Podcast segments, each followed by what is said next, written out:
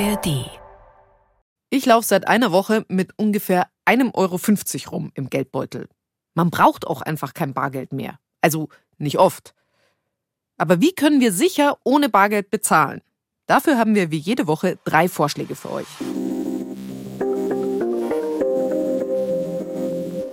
Erstens, mit dem Handy mobil bezahlen. Warum das sicherer ist, als viele denken.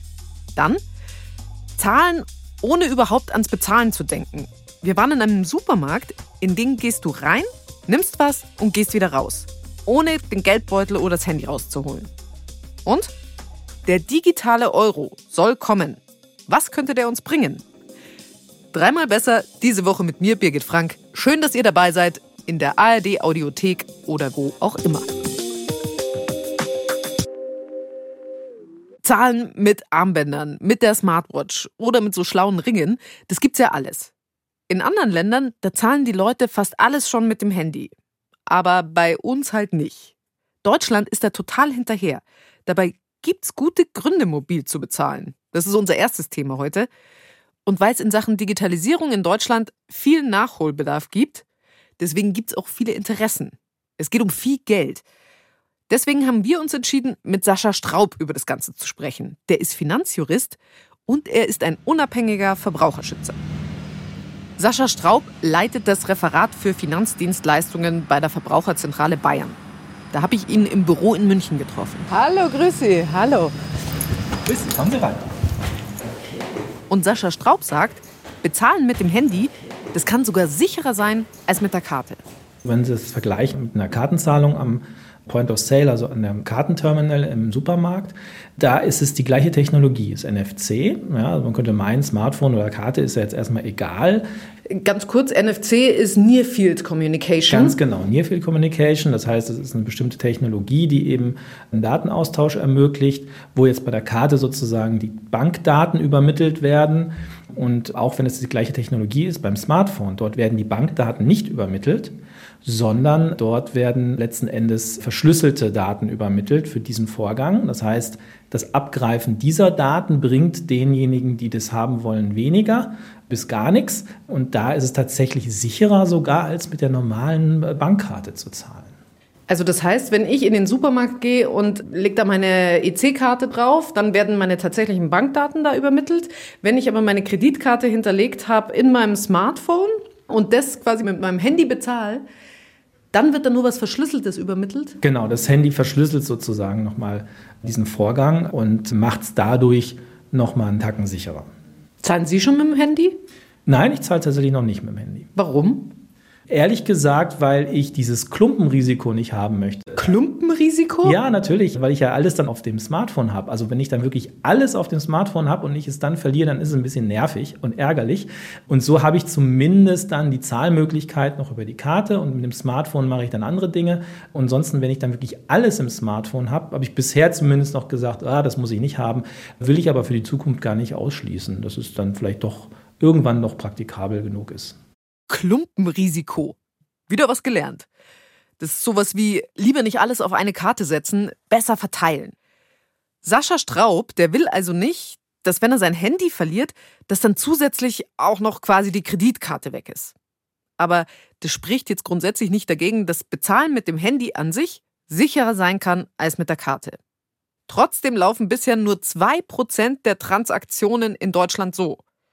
Warum? Dazu hat Sascha Straub eine Theorie.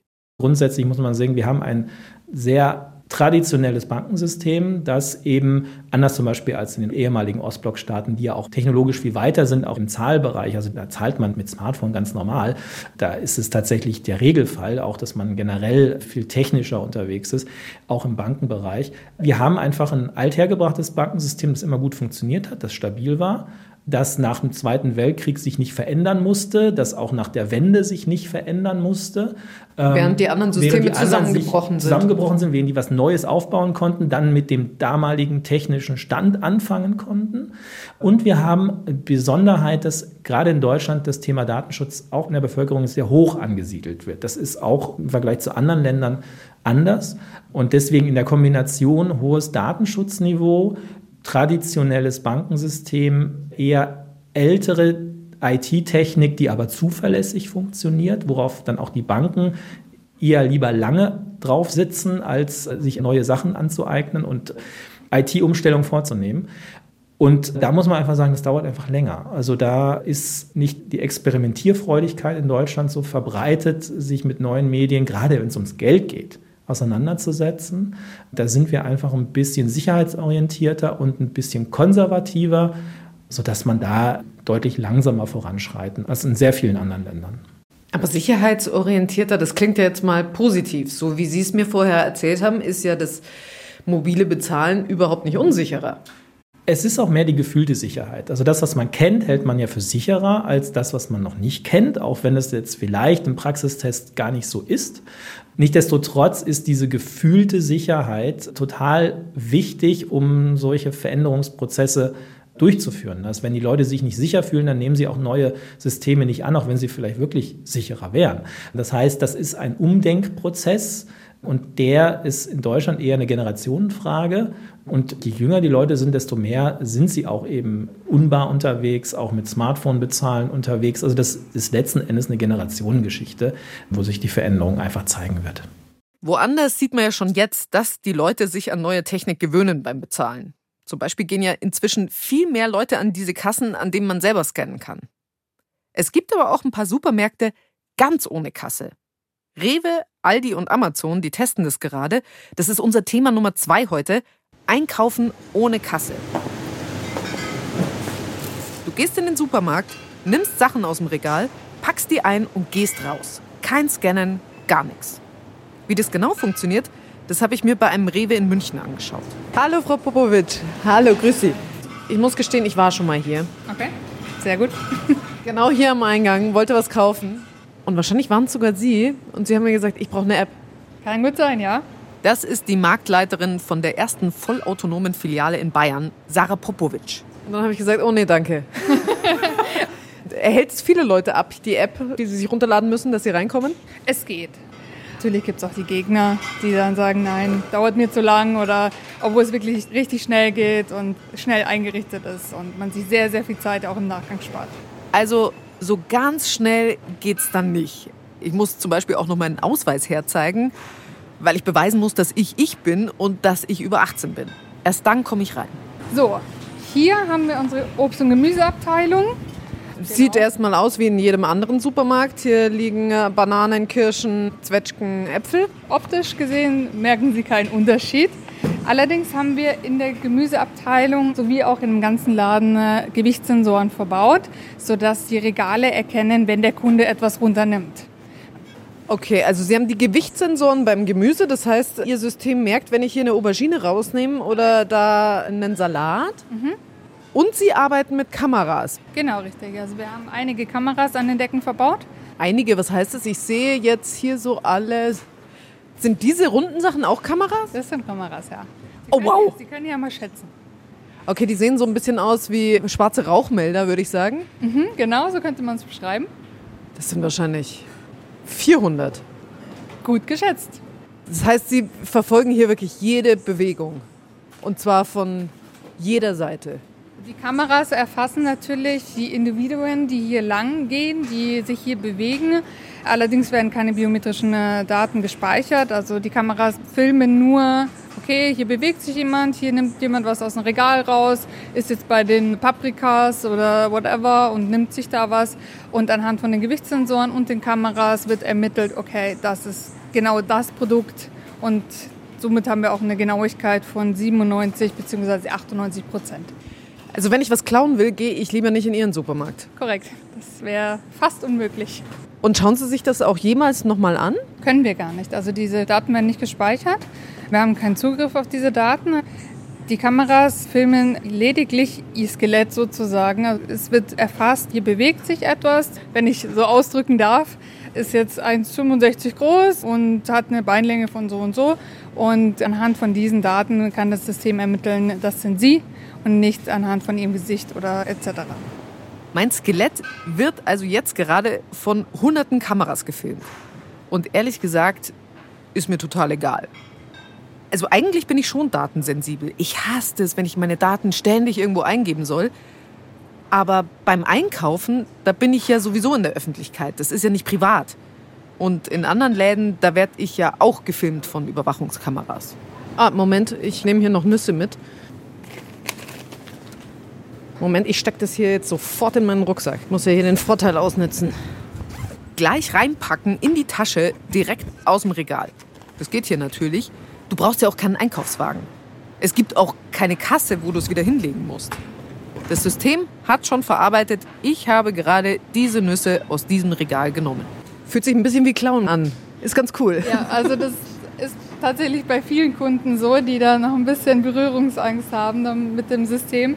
Darf ich das jetzt wirklich einpacken? Darf ich jetzt wirklich rausgehen? Ja, dürfen Sie. Das ist tatsächlich ein USP für mich. Kein erstmal in den Wagen reinlegen, dann wieder an der Kasse raus aufs Band. Einfach rein in die Tasche, rausgehen, fertig.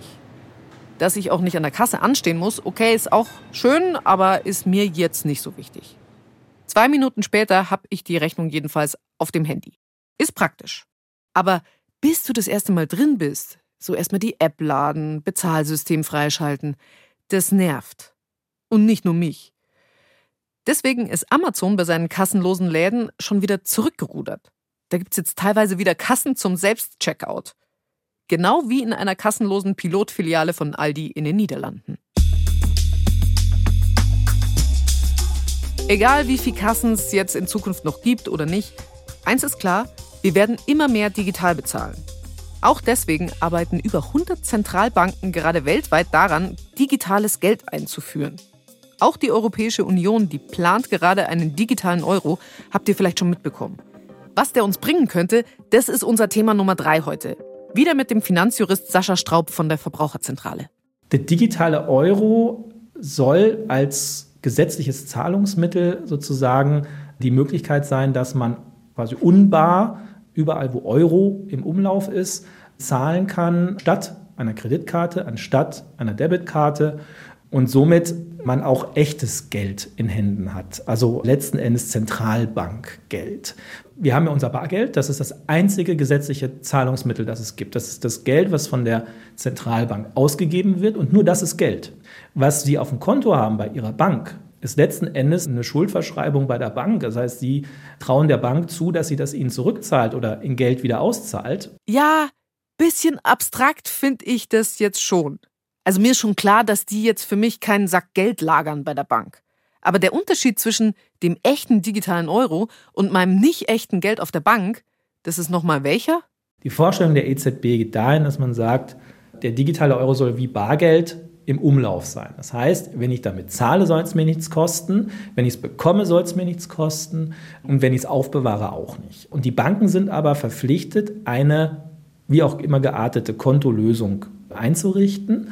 Neben dem normalen Girokonto zum Beispiel hätte man noch ein digitales Eurokonto, was dann auch hin und her geschoben werden könnte im Idealfall und was den Kunden nach Möglichkeit nichts kosten soll. Wie am Ende, was dann noch rausverhandelt wird, muss man sehen. Aber der Ansatz ist, man möchte es wie beim Bargeld handhaben. Das heißt, ich habe bei dem digitalen Euro keine Kontoführungsgebühren. Ich zahle nicht für irgendwelche Überweisungen. Ich zahle im Prinzip für gar nichts, also außer halt für die Sachen, die ich wirklich kaufen möchte. Soweit ist zumindest der Plan. Warum brauche ich so einen digitalen Euro, wenn ich sowas ja schon habe wie PayPal, wie Google Pay, Apple Pay? Ja, was haben die denn alle gemeinsam? sind alles Privatfirmen. Aus den USA. Der digitale Euro ist die Chance einer europäischen Emanzipation im Zahlungsverkehr. Man muss einfach sagen, wir sind nicht unabhängig in Europa. Wir haben kein eigenes Zahlungssystem. Und der digitale Euro ist eine Chance, sich abzusichern vor möglichen auch Veränderungen in den USA, die auf uns dann niederschlagen könnten. Wir gehen davon aus, dass das alles solvente Unternehmen sind, die von der Regierung nicht drangsaliert werden, die nicht beschränkt werden, aber wir haben keinerlei Einfluss. Und der digitale Euro wäre eine Möglichkeit, europaweit ein Zahlungssystem, das sehr attraktiv, weil kostengünstig für die Verbraucherinnen und Verbraucher ist, zu etablieren. Und deswegen ist es vom Ansatz her sehr wichtig, dass man sowas etabliert, wenn eben die Rahmenbedingungen auch stimmen. Gerade läuft bei der Europäischen Zentralbank eine Untersuchungsphase, um herauszufinden, wie ein digitaler Euro genau aussehen könnte. Und im Oktober will die EZB dann entscheiden, kommt der digitale Euro wirklich oder kommt er nicht? Sascha Straub fände es jedenfalls ganz gut. Aber er sagt auch, Scheine und Münzen, die muss es genauso weitergeben, parallel. Einfach weil Bargeld halt immer anonymer ist als Digitalzahlen, Stichwort Datenschutz.